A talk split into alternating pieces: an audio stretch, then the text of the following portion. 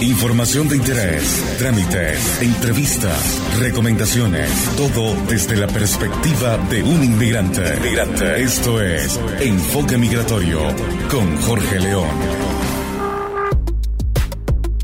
Muy buenos días a todos, les habla Jorge León y quiero darles una cordial bienvenida a Enfoque Migratorio, un espacio para compartir experiencias desde el punto de vista de un inmigrante en Chile. Los voy a estar acompañando en vivo todos los domingos de 10 a 11 de la mañana por Radio Chévere, la radio con sello venezolano. Lo haré bajo la dirección general de Pablo Colmenares y la producción general de Marielce López. En los controles estará Yadranska Zuletich. También les recuerdo que este programa es distribuido en formato podcast.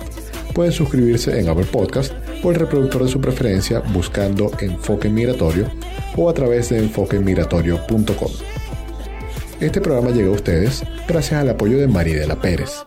Tranquilidad, seguridad y confianza a la hora de contratar un plan de salud. Si quieren comunicarse conmigo, pueden hacerlo a través del WhatsApp de la cabina, que es el más 569 7558 3655 o a través de arroba enfoque migratorio en Instagram. Hoy tendremos un programa netamente informativo desde que venezolanoenchile.com salió al aire, recibo preguntas diariamente vía correo, redes sociales e incluso vía telefónica. La gran mayoría de estas preguntas se repiten y eso me permitió entonces tener una visión general de las inquietudes de la gente y hacer una lista de esas que, las que más se repetían. Y así cada cierto tiempo puedo refrescar las respuestas y mantenerlas actualizadas con lo que vaya sucediendo. Antes de pasar directamente al tema, quiero traerles como siempre la actualización de la semana. Resulta que el próximo 2 de diciembre en el Club Subterráneo de Providencia se presentará la banda venezolana Los Mesoneros. Para serles sincero, yo escuché Los Mesoneros antes de venirme a Chile, cuando todavía estaba en Venezuela, y no me parecieron nada del otro mundo. Pero ahora que supe que van a venir a visitarnos, decidí darles una segunda oportunidad, un segundo chance, y los coloqué en Spotify y de verdad que me agradó muchísimo el último trabajo que hicieron, que es de este año, el cual no, no conocía antes. Ahora, de verdad, volví a escuchar el disco anterior y me agradó mucho más que antes. Entonces no sé si es que cambiaron ahora con su nuevo disco o eh, mi, percepción fue realmente la que cambió. A propósito de, esta visita entonces, los dejo con un poco de su nueva música. Vamos a escuchar la canción Solo.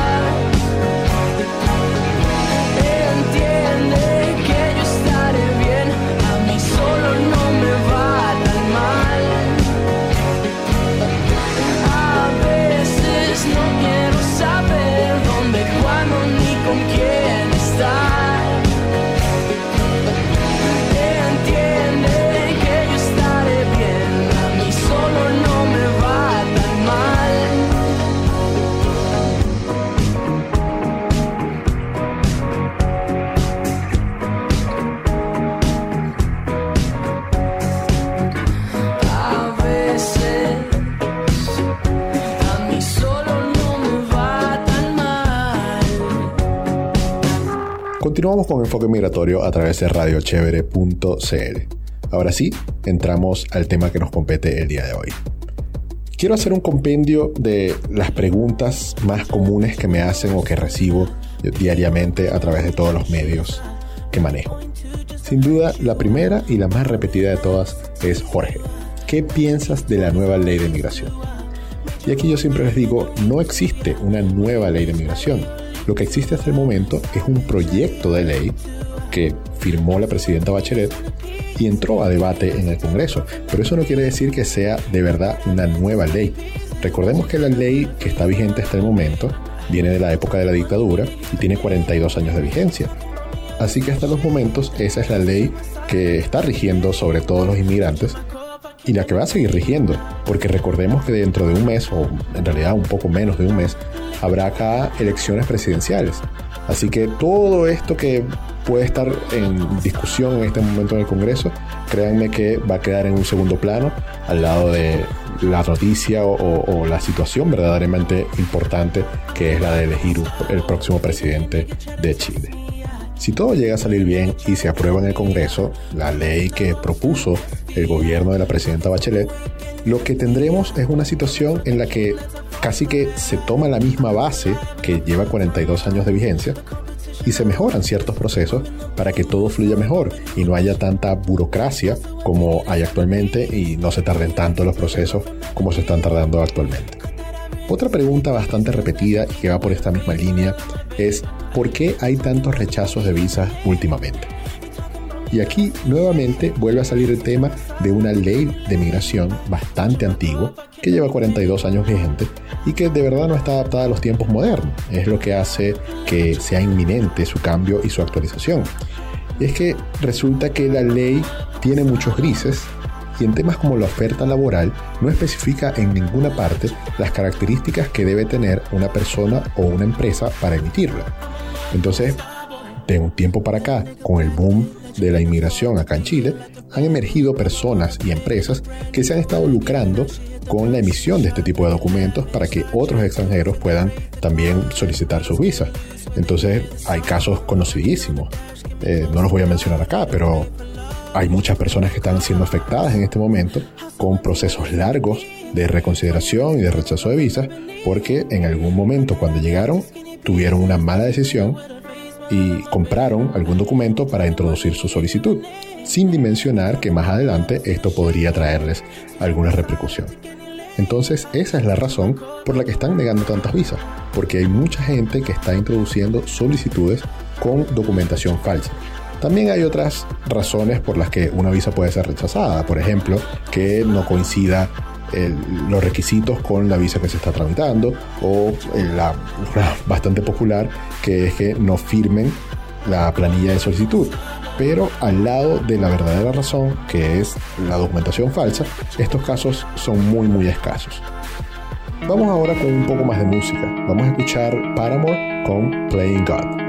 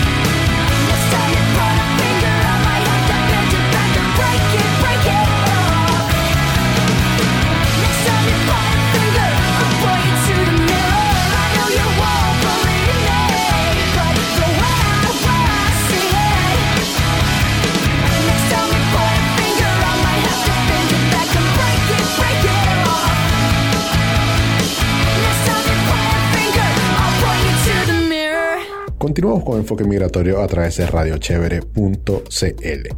Vamos a seguir dándole respuesta a algunas de las preguntas más frecuentes que recibo diariamente en términos de migración.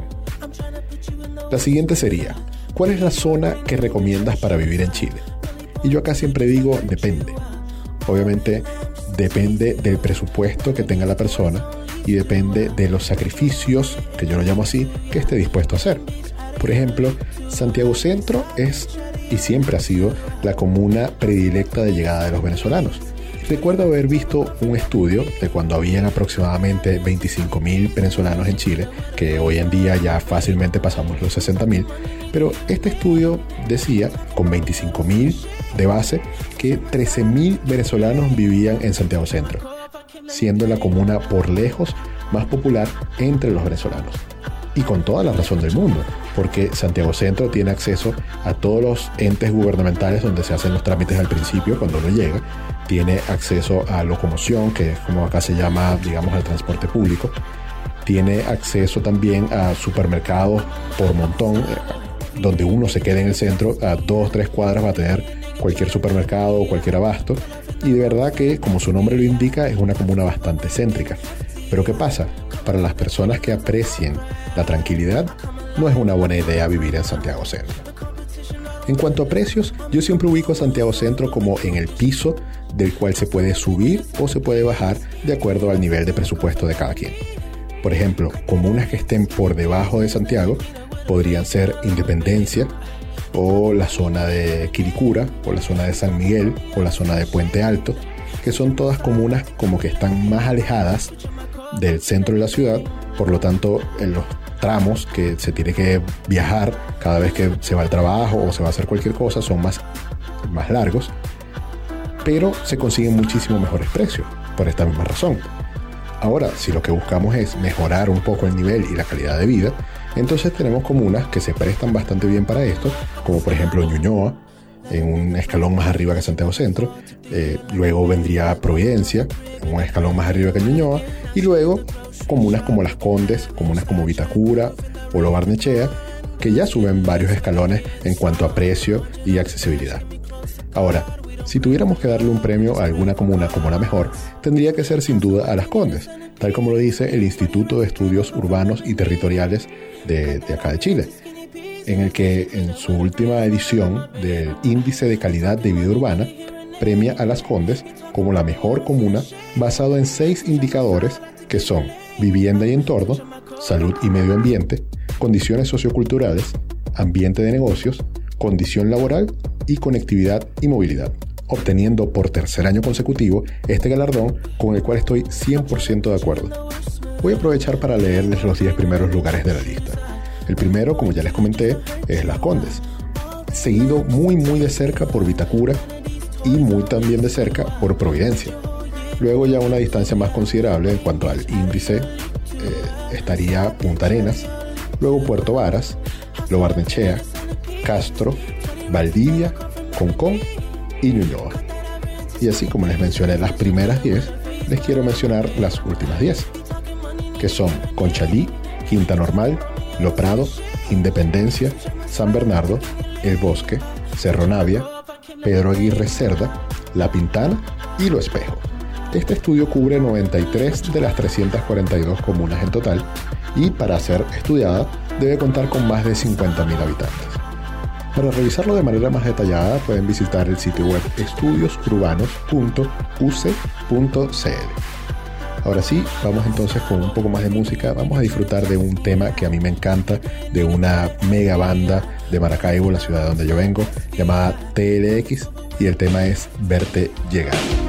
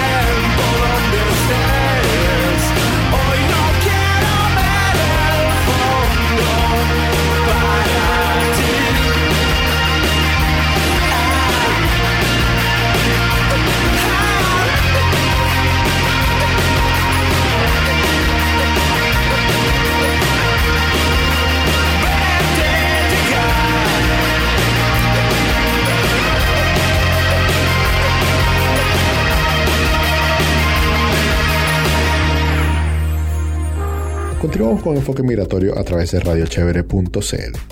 Entremos ahora un poco en el tema del aeropuerto y también de la frontera por tierra, porque la siguiente pregunta, bastante común, es ¿cuánto dinero me piden para entrar a Chile? Yo normalmente no contesto esta pregunta con un monto específico, porque si nos ponemos a ver, ese monto ni siquiera existe en la ley. Entonces lo que hago es dar como un contexto general de qué es lo que sucede en el aeropuerto para que se pueda entender por qué es que piden cierta cantidad de dinero cuando la piden. A ver, cuando uno llega al aeropuerto, lo primero que hace es encontrarse con el cubículo donde la PDI le hace a uno una especie de entrevista para determinar si le otorgan el acceso al país o no. Ahora, esta entrevista varía muchísimo caso a caso, porque depende en gran medida del oficial de la PDI que los toque. Pero recuerden que ellos están ahí para garantizar que las personas que ingresen a Chile no vayan a ser una carga para el Estado. Así que tienen tres preguntas básicas que le hacen casi que a todas las personas que llegan. La primera es cuál es el motivo del viaje. La segunda es cuánto tiempo va a durar su viaje. Y la tercera es a dónde va a llegar. Entonces, si se fijan, la pregunta del dinero no es ni siquiera una de las básicas, sino que queda casi que como un as bajo la manga del oficial en caso que lo considere necesario. Ahora, si el oficial decide preguntarnos esto y nosotros no tenemos efectivo o no tenemos manera de comprobar que tenemos X cantidad de dinero que decimos tener, entonces allí sí puede haber problemas para la entrada. Volviendo entonces a la pregunta inicial que es cuánto dinero me piden para entrar a Chile, hay un monto aceptado internacionalmente, diríamos, que es de 50 dólares por día de estadía. Por lo tanto, si el pasaje lo tenemos para 15 días y son 50 dólares por día, eso equivaldría a necesitar tener 750 dólares para que no vaya a haber ningún problema con el oficial. Ahora, como les comento, esto queda totalmente a criterio del oficial y ellos tienen toda la potestad para así uno tenga 750 dólares encontrar alguna otra razón por la que no nos dejen ingresar al país. Pero esto es muy raro. aquí casi que no existen ese tipo de arbitrariedades de verdad las personas que devuelven, las que he podido conocer los casos de primera mano porque me escriben, porque me comparten las razones por las que los devolvieron, siempre se trata de personas que o no tenían efectivo o no tenían ni siquiera un lugar donde llegar, es decir, no tenían ni, la dirección ni, ni conocían a nadie, entonces ellos dirán, wow, ¿cómo esta persona va a venir supuestamente de viaje a un país y ni siquiera va a tener dinero con que sobrevivir y ni siquiera va a saber a dónde se va a quedar? En el caso de los viajes por tierra es mucho más amplia la gama de experiencias que me han contado porque no logro identificar ningún patrón en los requisitos que piden, porque incluso hay muchas personas que indican que ni siquiera es necesario el pasaje de vuelta, tal como si te lo piden en el aeropuerto. O, a ver, no es que te lo pidan, sino que si te lo llegaran a pedir y no lo tuvieras, eso sí sería una razón para no darte entrada al país. Vamos a hacer una pausa musical y al regreso continúo contestando dudas. Vamos a escuchar esta vez a Avicii con Wake Me Up.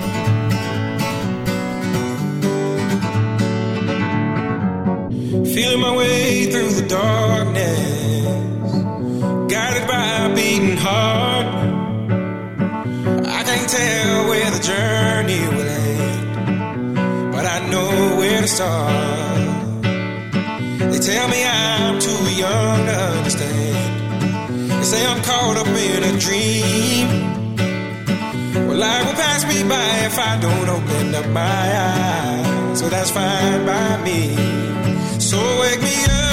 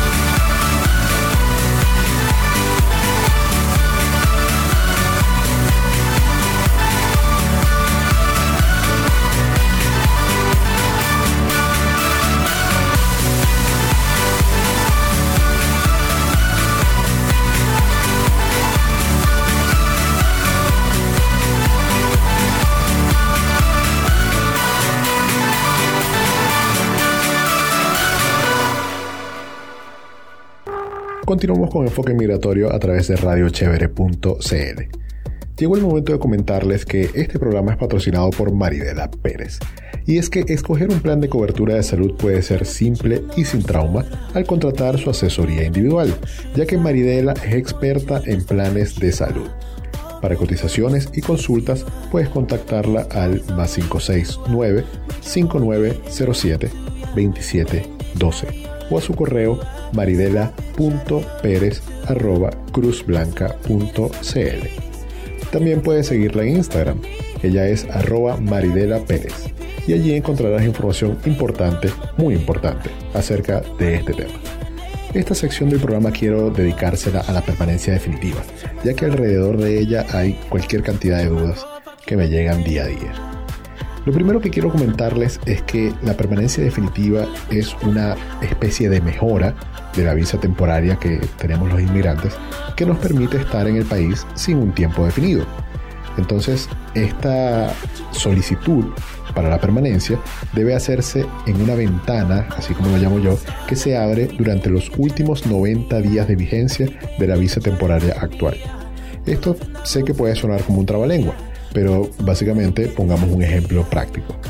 Si la visa temporaria de cualquier inmigrante dura del 1 de enero, por ejemplo, hasta el 31 de diciembre, eso significa que en los meses de octubre, noviembre y diciembre, es decir, los últimos 90 días, son los días en los que se puede enviar el sobre con la solicitud. Ni un día antes ni un día después, porque esto también es una pregunta bastante común la gente me dice, mira Jorge, ¿será que puedo adelantarme a esos tres últimos meses porque ya tengo todos los requisitos o porque como se está tardando mucho para que me vaya, se me vaya tramitando, para que me salga más rápido? Y no, solamente se puede enviar el sobre en los últimos 90 días de vigencia de la visa temporaria actual. Otra de las preguntas bastante comunes es cuántas cotizaciones se necesitan para solicitar la permanencia. Y aquí les comento que no hay ningún número establecido en la ley chilena. Aquí extranjería lo que te pide es el histórico de los últimos 12 meses de cotizaciones tanto de salud como de AFP. Por lo tanto, si en los últimos 12 meses tú tuviste 5 cotizaciones con un empleador y 3 cotizaciones con otro, es válido. Si tuviste apenas 5 o 6 meses trabajando de los 12, pues envías esas 5 o 6 cotizaciones. Lo que sí no puede faltar eh, eh, son cotizaciones de ninguna de las dos eh, organizaciones, o sea, de ninguno de los dos organismos, quiero decir. Tiene que haber cotizaciones de AFP y tiene que haber cotizaciones de salud. Si no, es un requisito faltante y por lo tanto no te van a aprobar la permanencia definitiva. Recuerda que no por tener 5 cotizaciones o por tener 12 cotizaciones o 9 o 10, las que sean, eso, eso implica una garantía de que la permanencia definitiva salga aprobada, ya que cada caso es evaluado individualmente por un analista de extranjería. Ahora, este trámite está tardando actualmente entre 8 y 9 meses. En la época que yo lo saqué, a mí me tardó 5 meses en total. Por lo tanto, entiendo a esas personas que quisieran acelerar el proceso o buscar alguna manera de agilizarlo, pero sencillamente no es posible por la cantidad de solicitudes que está ingresando diariamente a extranjería con respecto a permanencias definitivas. Hay otro tema con, con, respecto a esto que da mucha preocupación y es el RUT vencido durante el trámite. Cuando la visa temporaria caduca, ya uno se supone que está en el trámite de solicitud de la permanencia definitiva. Sin embargo, el RUT va asociado a la visa temporaria. Por lo tanto, en algún punto este RUT se vence y no hay manera de renovarlo ni de actualizarlo hasta que la solicitud de permanencia definitiva haya sido aprobada. Por lo tanto, podemos estar fácilmente un periodo de 4, 5 o 6 meses, en muchos casos, sin RUT. Y eso implica tener mucho cuidado con no votar, por ejemplo, las tarjetas de banco, porque si uno no tiene RUT, uno no hay manera que uno pueda sacar una tarjeta de banco, porque se necesita el carnet vigente. Eh, tampoco se puede hacer ningún cambio en lo que respecta a las AFP, porque también el requisito primordial es que el carnet esté vigente. También se pueden encontrar problemas en las notarías, porque si uno se va a cambiar de casa, de departamento, uno tiene que firmar un contrato en una notaría y hay muchas que te van a poner obstáculos y peros para firmar si tu RUT está vencido. Por lo tanto, este tiempo de espera es bastante duro. No es lo mismo que al principio cuando uno no tiene RUT y el único problema en realidad es no poder abrir una cuenta bancaria. Ahora, un año ya después de estar en el país, ya uno tiene muchas más actividades que dependen del RUT que cuando uno iba llegando. Vamos a escuchar un poco más de música. La verdad no sé si será casualidad o no, pero vamos a escuchar a Gustavo Cerati con Cosas Imposibles.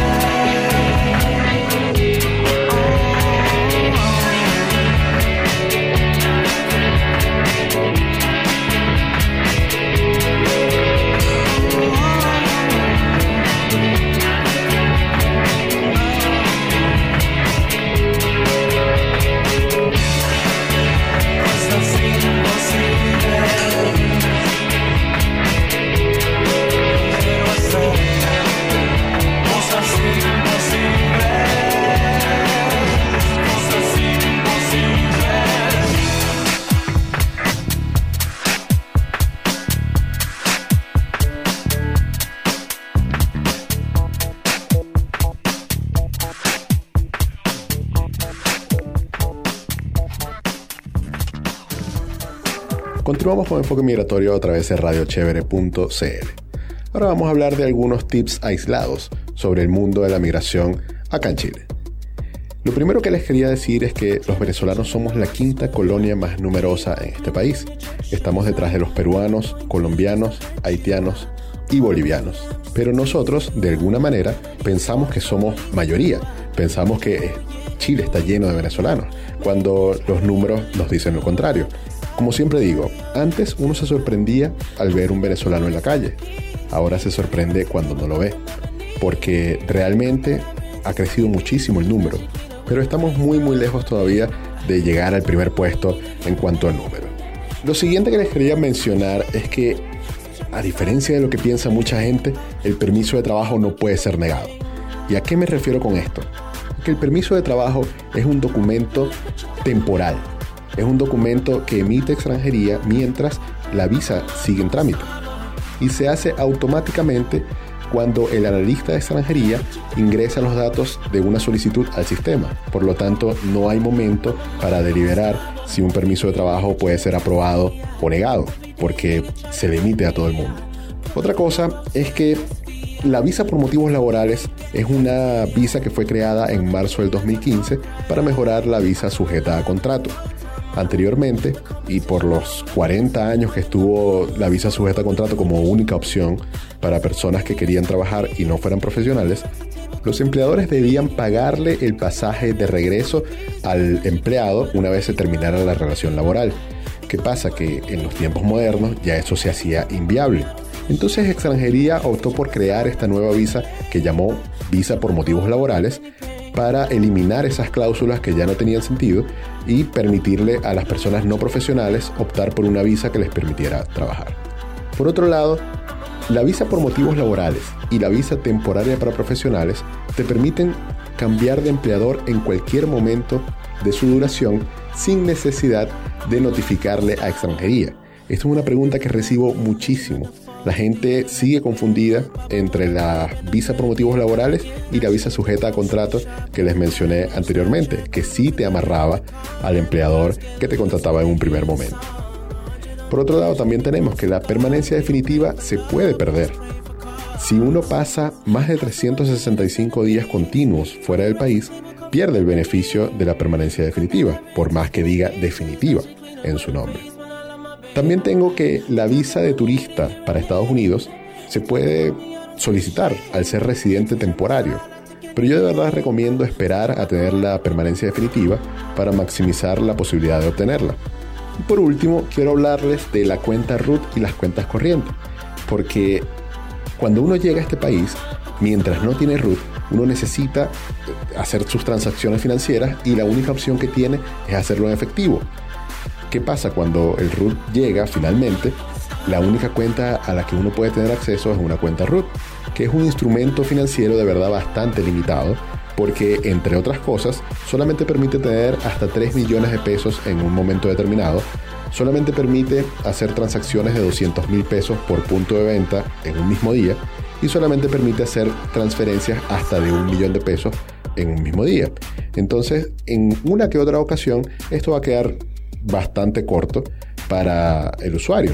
¿Qué pasa? Cuando uno necesita ir progresando e ir haciéndose un nombre en el sistema financiero chileno, la opción ideal es tener una cuenta corriente, pero no a todo el mundo le abren una cuenta corriente teniendo visa temporaria.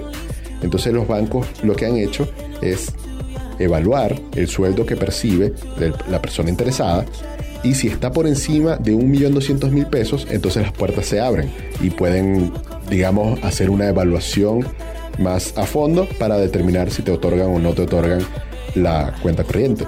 Pero si estás por debajo de ese sueldo, no, a ver, muy complicado que te abran una cuenta corriente. La única manera que conozco es si la empresa donde estás trabajando tiene convenio con el banco, entonces ese límite de 1.200.000 baja más o menos a 800.000 pesos.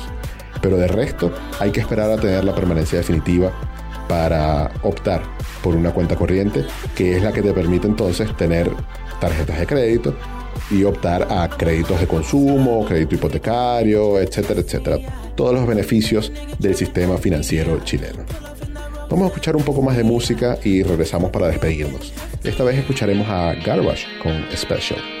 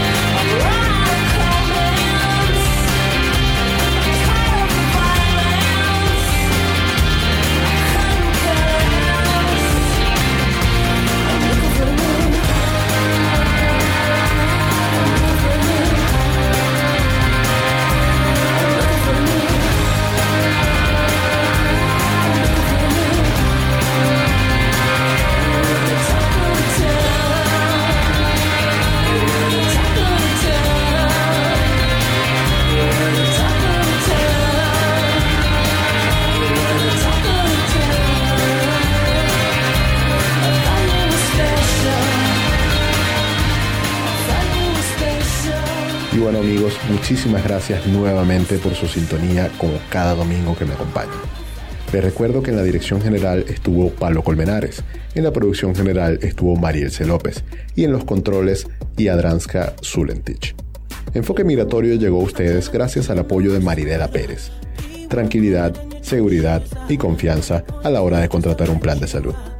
Nos escuchamos el próximo domingo de 10 a 11 de la mañana hora de Chile por Radio Chévere, la radio con sello venezolano. Les habló Jorge León y los voy a dejar con un tema muy especial. Zapato 3, El amor es sangre.